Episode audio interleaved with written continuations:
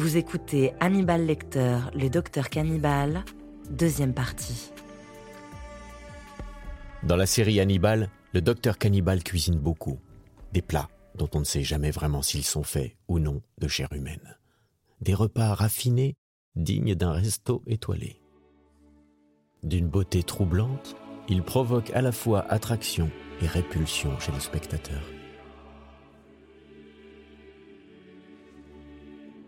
Harris a une imagination extraordinaire en faisant de lui un cannibale gourmet. David Sexton, biographe de Thomas Harris. Qui cuisine avec beaucoup de raffinement. Hannibal pense que le meurtre est une forme d'art en lui-même. Paula Medja, journaliste série télé. Donc il s'applique à élever cet art en faisant ses plats terriblement esthétisés. Tout y est parfait. C'est un homme qui a des goûts exquis. Jusque-là, il n'y avait pas eu de figure du mal. Sylvain Lefort, journaliste ciné, Vanity Fair. Qui incarne le cannibalisme avec autant de sophistication.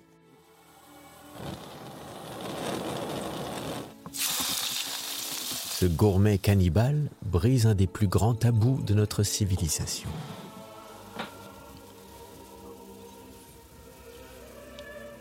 Freud disait dans, dans L'avenir d'une illusion Joseph Naouri, psychanalyste. Qu'il y avait trois grands interdits, trois tabous qui faisaient qu'on était passé de la nature à la culture et qu'on était devenus des êtres humains donc, qui sont au fondement de notre humanité. C'était l'interdit de l'inceste, l'interdit du meurtre et l'interdit du cannibalisme. Le cannibalisme, une pulsion archaïque totalement refoulée.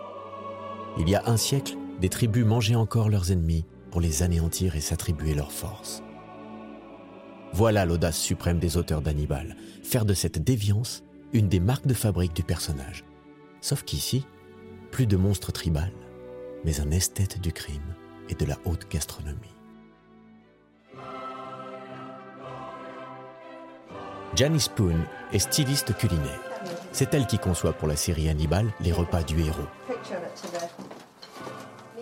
Je cuisine des queues de cochon, mais évidemment, je ne vais pas en donner à manger aux acteurs. Donc je fais des queues de cochon avec du melon jaune car je dois les cuire et ils deviennent translucides comme le gras. Il y a aussi ces petites saucisses et ces faux os que j'ai faits juste au cas où les acteurs les avalent par accident. On ne veut pas qu'ils ingèrent du plastique. Je fais des queues de cochon pour cette scène, car Hannibal rêve de recettes avec des doigts. Janice s'est plus ou moins spécialisée dans la cuisine qui imite la viande humaine. Et pour imiter certaines parties du corps humain, elle doit ruser.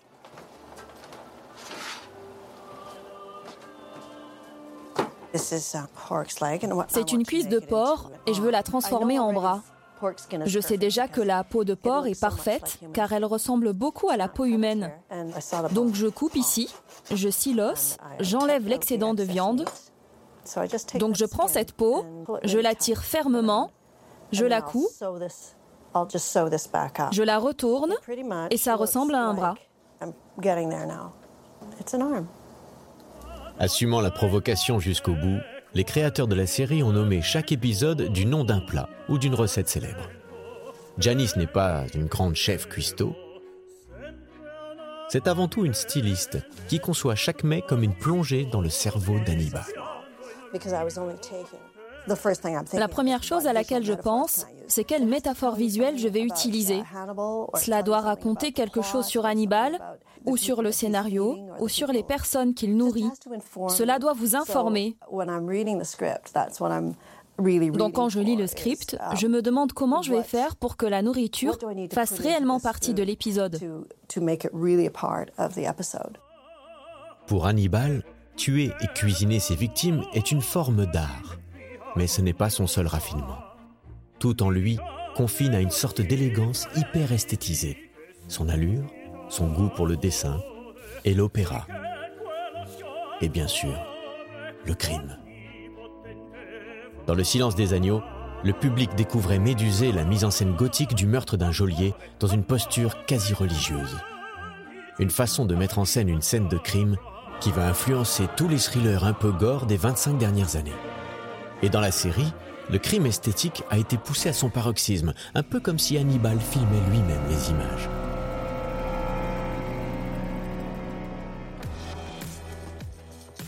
Chris Byrne a un rôle assez spécial sur le tournage.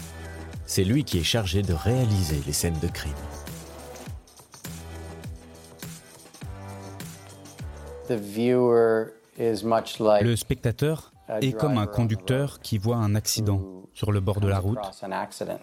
Christopher Byrne, réalisateur deuxième équipe d'Hannibal. Et qui voit que c'est horrible. Plus c'est horrible, plus il a envie de regarder.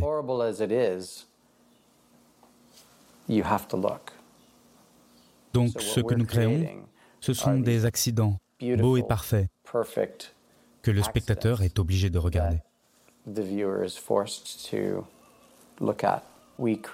Nous créons, moi et mon unité, un langage visuel à travers la série qui représente le monde d'Hannibal, le monde de la perfection, le monde du raffinement, le monde du détail. Tout doit être du niveau d'Hannibal lecteur. Rien ne peut être banal. Ça n'aurait pas de sens. Hannibal Lecter, un esthète du crime, un artiste qui s'exprime par le meurtre. C'est cette idée subversive qui a fait du personnage ce qu'il est.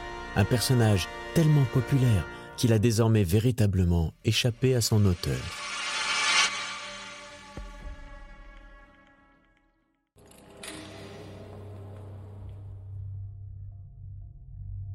Le masque d'Hannibal. Un des symboles qui ont fait de lui une icône. Une icône reprise, détournée ou réadaptée. Un personnage reconnaissable instantanément. Ce masque est une marque qui synthétise tout ce que le personnage évoque au spectateur. Hannibal Lecter est incroyablement dangereux. Edward Saxon, producteur du film Le silence des agneaux. Vous devez l'attacher. Vous devez lui mettre un masque, lui clouer les mains vers le bas. Car si vous lui laissez une chance, il va vous tuer. Donc plus on pouvait l'exprimer visuellement, plus c'était excitant. Mettre une barrière devant sa bouche était aussi très symbolique. Qu'il les mange ou les manipule par la parole, c'est à travers sa bouche qu'Hannibal s'attaque à ses proies. Dans ses premiers livres, Thomas Harris accorde peu d'importance au masque, décrivant vaguement une muselière.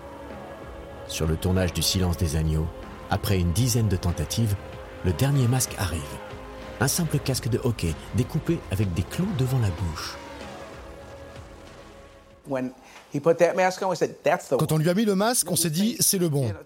Vous savez, on essaie, et parfois c'est évident quand on trouve la solution idéale. Il était très lisse, très simple. Christy Z, chef d'écho sur le silence des agneaux. Um, Totalement antiseptique, avec une sorte de clair et net um, sentiment de ce qu'il dégageait. Il faisait peur. Depuis 25 ans, ce masque est devenu le symbole même d'Hannibal. Dans Hannibal, la suite du Silence des agneaux, Ridley Scott ouvre son film dessus. Dans le préquel Hannibal, les origines du mal, Gaspard Ulliel le porte sur l'affiche. L'acteur a changé, mais ce que le masque symbolise est éternel. Le masque est terrifiant, car il révèle ses yeux, et ses yeux sont des fenêtres sur le mal. Le regard hypnotique, une autre marque de fabrique d'Hannibal le cannibale.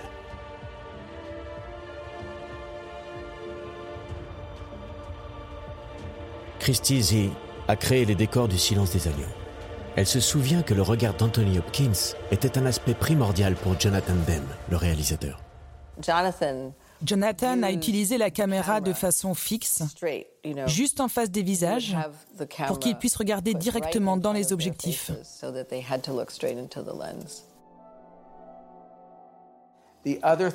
Anthony Hopkins et Jonathan se sont mis d'accord pour qu'Hannibal ne cligne pas des yeux, pour que son regard soit vraiment intense. L'idée qu'un acteur fixe la caméra est quelque chose de vraiment désarmant pour les spectateurs, parce qu'il vous regarde directement. Il y a des plans sur Anthony Hopkins. Sylvain Lefort, journaliste ciné, Vanity Fair. Qui sont extrêmement serrés face caméra sur ses yeux, qui rappellent exactement des plans euh, que faisait Fritz Lang sur le docteur Mabuse. Le docteur Mabuse est le personnage d'une série de films de Fritz Lang. Un docteur qui hypnotisait des innocents pour les pousser au crime. Avec ce regard glaçant. Hannibal donne lui aussi l'impression d'être capable de manipuler ses victimes à distance.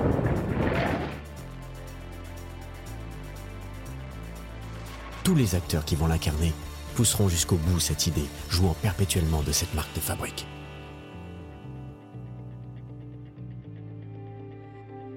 Dès le tournage du Silence des agneaux, il fallut régler un problème de taille pour mettre en valeur le regard flippant d'Anthony Hopkins.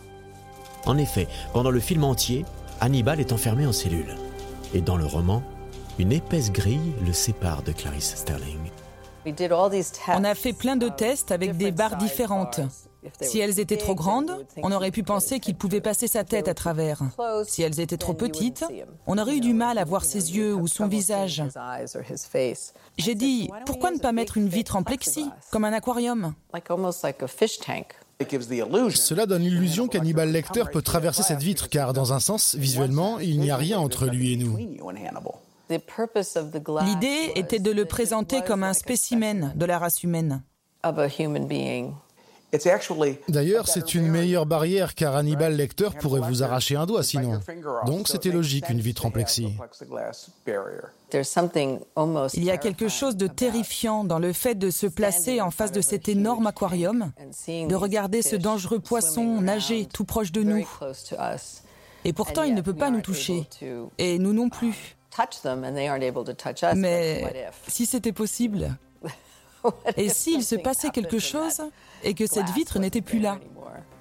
Hannibal Lecter, ce n'est pas seulement un masque et un regard, c'est aussi un nom à l'impact immédiat, impossible à oublier. Le nom Lecter fait penser au latin lector, qui signifie érudit, l'exact opposé du barbare Hannibal. Hannibal Lecter, un nom simple qui résume à lui seul toute la dualité du psychiatre cannibale. Thomas Harris, féru de littérature, a tiré cette idée brillante dans un poème de Charles Baudelaire. La source la plus évidente du nom vient du poème de Baudelaire. David Sexton, biographe de Thomas Harris. La préface des Fleurs du Mal, uh, qui finit par une accusation du lecteur, hypocrite lecteur. Mais à la place d'hypocrite, vous avez Hannibal, le cannibale lecteur. Et en effet, il lit. C'est sa première passion. Uh, il lit les gens et les livres. Dans le poème Au lecteur, selon Baudelaire, pour rompre l'ennui de nos existences monotones, nous nous délectons d'histoires macabres dans la ménagerie infâme de nos vices. Il en est un plus laid, plus méchant, plus immonde. C'est l'ennui. Tu le connais, lecteur, ce monstre délicat, hypocrite lecteur, mon semblable, mon frère. Dans un sens, Hannibal Lecter accuse le lecteur, vous directement. Je pense que les meilleurs mythes nous renvoient à nous-mêmes. Ils posent des questions au lecteur. Paula Medja, journaliste série télé. Il demande Qui êtes-vous? Ces symboles ont fait d'Hannibal Lecter un personnage idéal à parodier. Des parodies qui entretiennent le mythe et l'amplifient. Il apparaît dans un sketch de Funny or Die, le fameux site humoristique du comédien Will Ferrell. Dans l'émission Saturday Night Live, une institution de l'humour aux États-Unis, Ray Liotta rejoue la scène bien dégueulasse du film Hannibal. Dans le silence des jambons, Hannibal Cannibal Pizza est un profiler médium complètement raté. Hannibal le cannibale a même brûlé les planches de Broadway pendant deux ans dans une comédie musicale déjantée. En véritable icône populaire, il a dépassé les frontières de la télé et du cinéma à tel point qu'une société a lancé un vin à son effigie. Un Chianti, bien sûr. Hannibal Lecter, c'est un nom qui claque, des symboles qui marquent, des phrases cultissimes, des origines multiples et symboliques. C'est la bête des temps modernes. Ce personnage, qui peut être à la fois bon et mauvais, et mystérieux, est un personnage intemporel. Christopher Byrne, réalisateur deuxième équipe d'Hannibal. C'est shakespearien, c'est romain, c'est romantique. C'est en quelque sorte le personnage ultime parce qu'on se heurte à lui. Parfois c'est un héros, parfois c'est un anti-héros. Je pense qu'il était... Martha de Laurentis, productrice de la série Hannibal. Qu'il est toujours même le numéro un dans le classement des bad guys, le plus grand méchant des temps modernes. Vous venez d'écouter Hannibal Lecter, le docteur cannibale. Si vous avez aimé ce podcast, vous pouvez vous abonner sur Slate Audio ou sur votre plateforme de podcast préférée et suivre Initial Studio sur les réseaux sociaux. Hannibal Lecter, le docteur cannibale, est un podcast coproduit par Initial Studio et Studio 120, adapté d'un épisode de la série documentaire Icône du crime, produit par Studio 120, écrit et réalisé par Caroline Amiard. Production exécutive du podcast, Initial Studio. Production éditoriale, Sarah Koskiewicz et Mandy Lebourg. Montage, Victor Benamou. Avec la voix de Célia Rosich.